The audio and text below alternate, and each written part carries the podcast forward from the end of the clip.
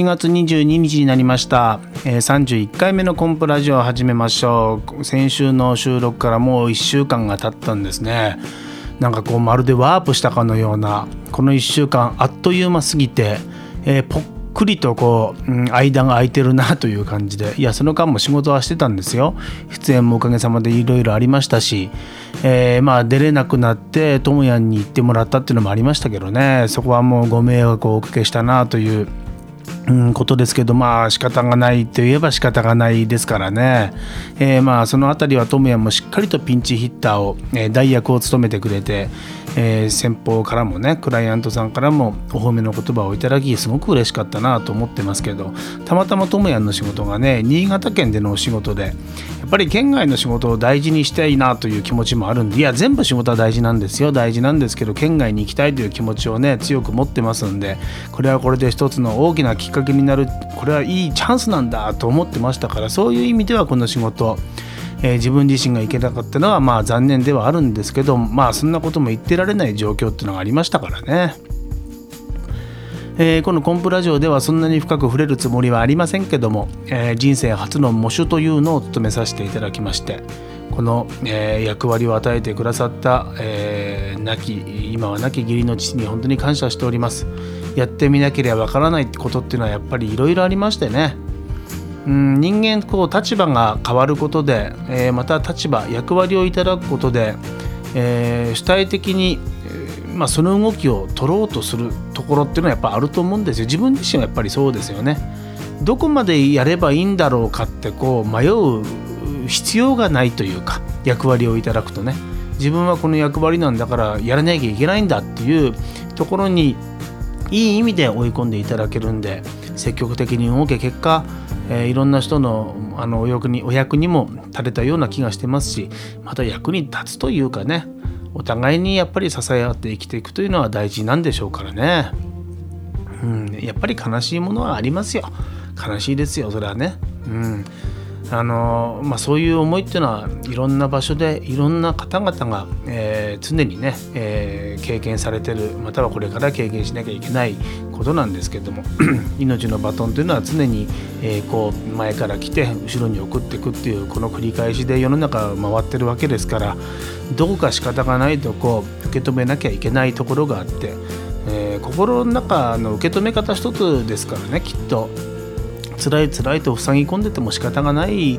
てなかなかそう言葉では割り切れないですけどね。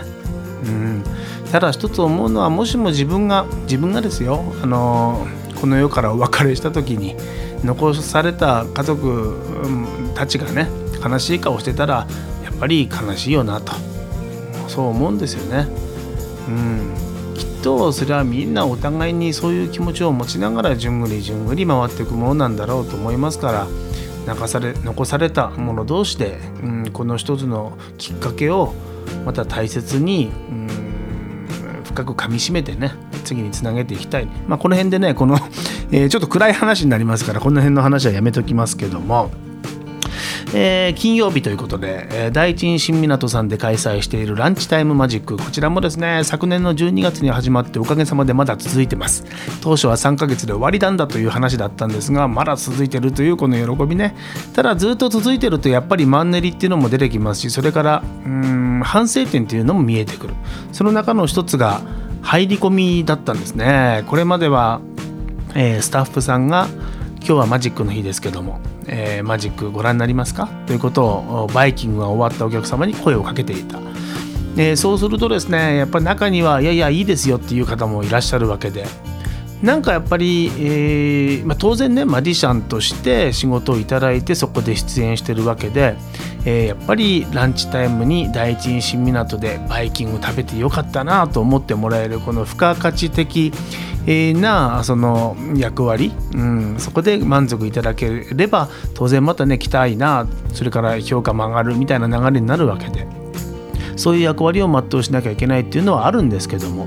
でも一方で、えー、もしもマジックというものを全く見たことないのにえー、単純な理由でいやいいですよってもし言ってたんだとすれば一人のその、まあ、職業でやっているプロマジシャンとしてマジックの魅力を伝えたいなという気持ちもやっぱ片方にはあるわけですよ。だからこそスタッフの皆さんに入り込みのお願いをしてもらうんじゃなくってこちらからしようじゃないかということに7月から変えたということで、まあ、実際やってみるとですねおかげさまで今のところえー、これまではお断りされた皆さんも、えー、まあ、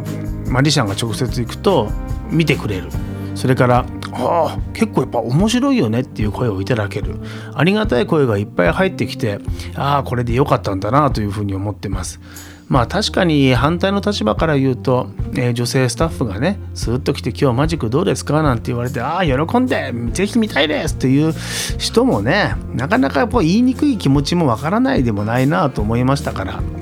まあ、結果的にこれで良かったのかなと思ってますけども何でもこうやって変えながら進めていくっていうのは大事ですよね。えー、どんどんどんどん反省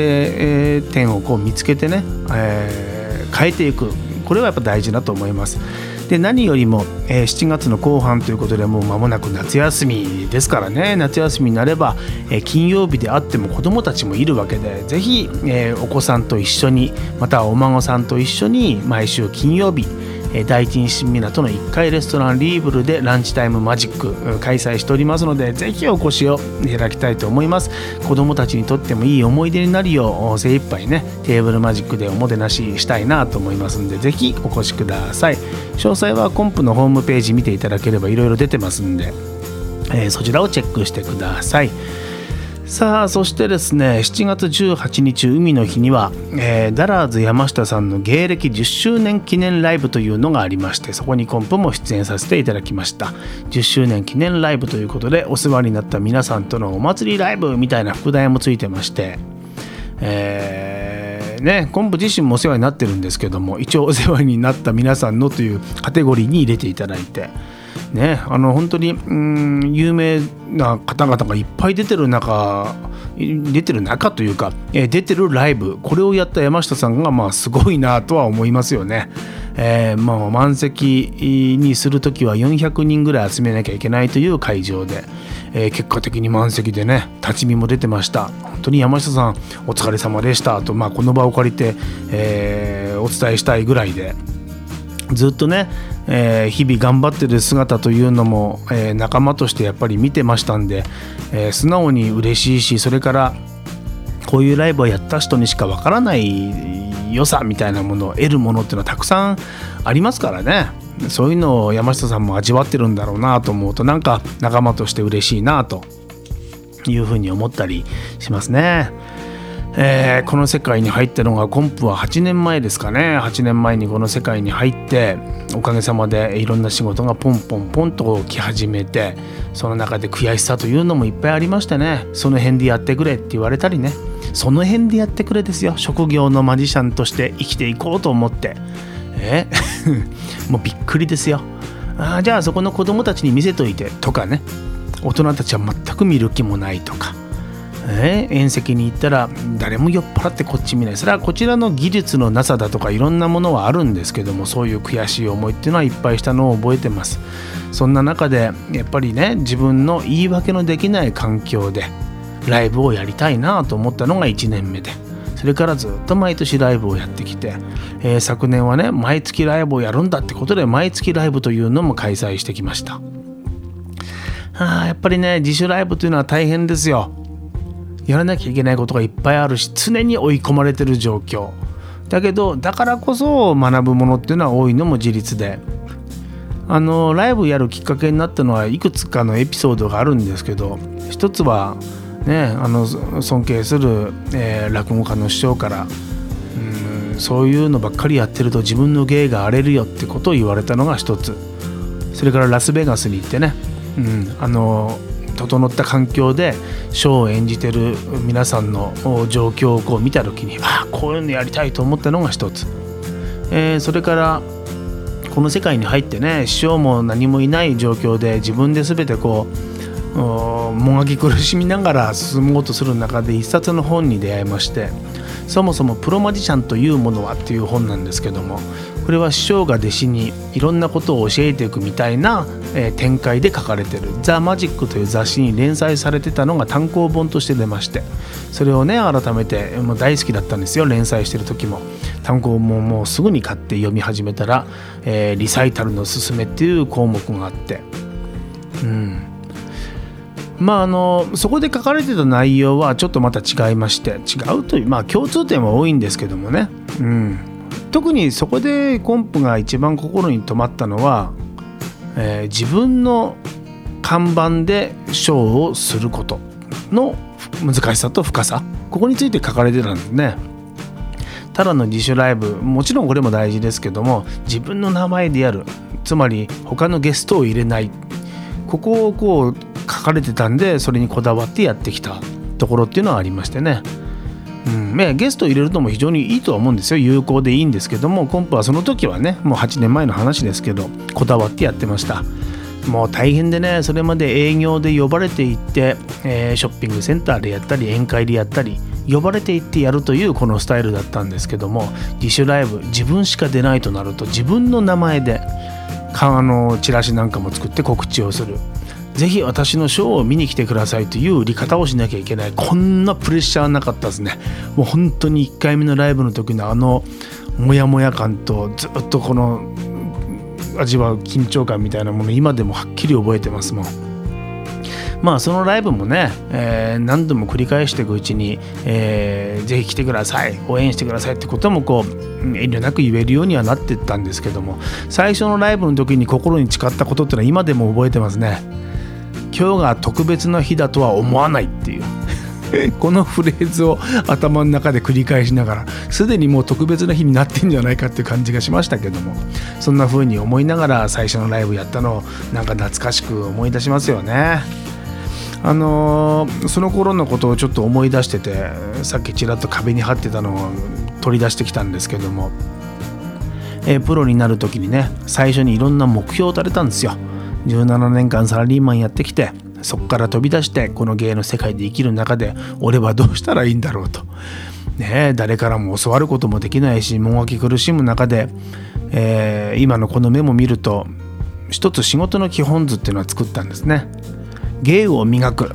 宣伝をするイコール仕事これを仕事の基本図としてまとめてましたやっぱりね芸磨かないとねいけませんけど芸だけ磨いてても誰も知らなかったら仕事が来ない、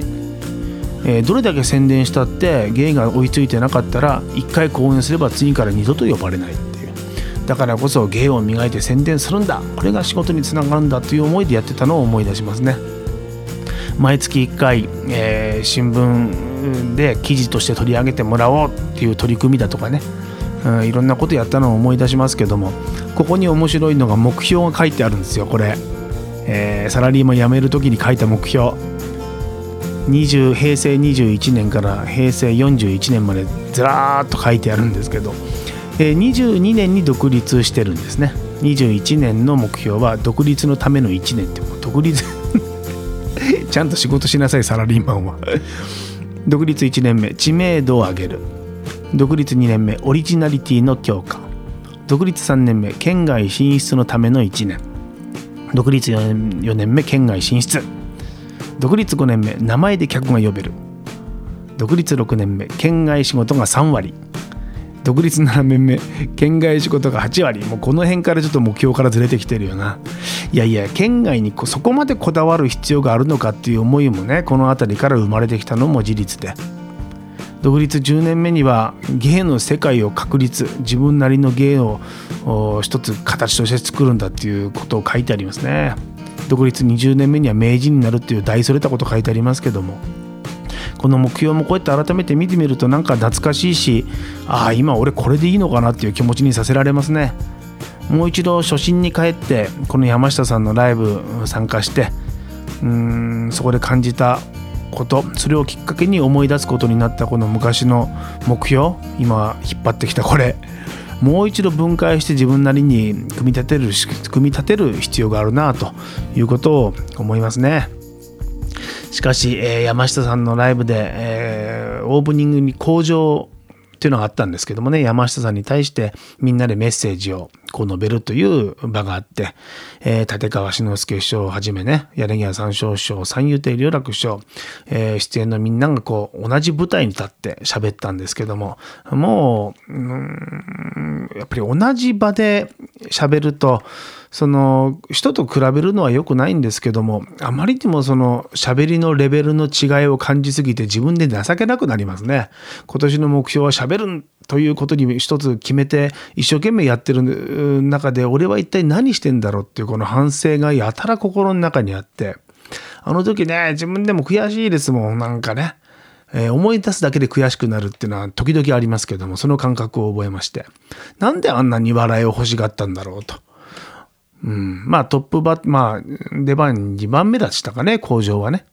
えー、皆さんの話を聞いてると別に笑いを欲しがって喋ってないわけですよ。もともと昆布自身そんなに笑いを欲しがる芸人ではないというふうに、えー、最近は思ってる中でなんであそこでというこの反省も多いんですけども。まあこういう、えー、いい、うん、なんていうかきっかけ？うん、いろんなことを考えるきっかけを与えていただいた、え、それから経験をさせていただいた、え、山下さんには本当に心から感謝しております。これからもね、三楽会でもいつも一緒にやってますし、飲み仲間でもありますからね、えー、ぜひ、え、頑張って、え、コンプも10周年の時には何らかのことを2年後ですけどね、やりたいなというふうに思っております。ということで、えー、今週のコンプラジオはこの辺にしましょう。また来週お会いしましょう。お相手はマジシャンのコンプレッサーでした。ラジオ。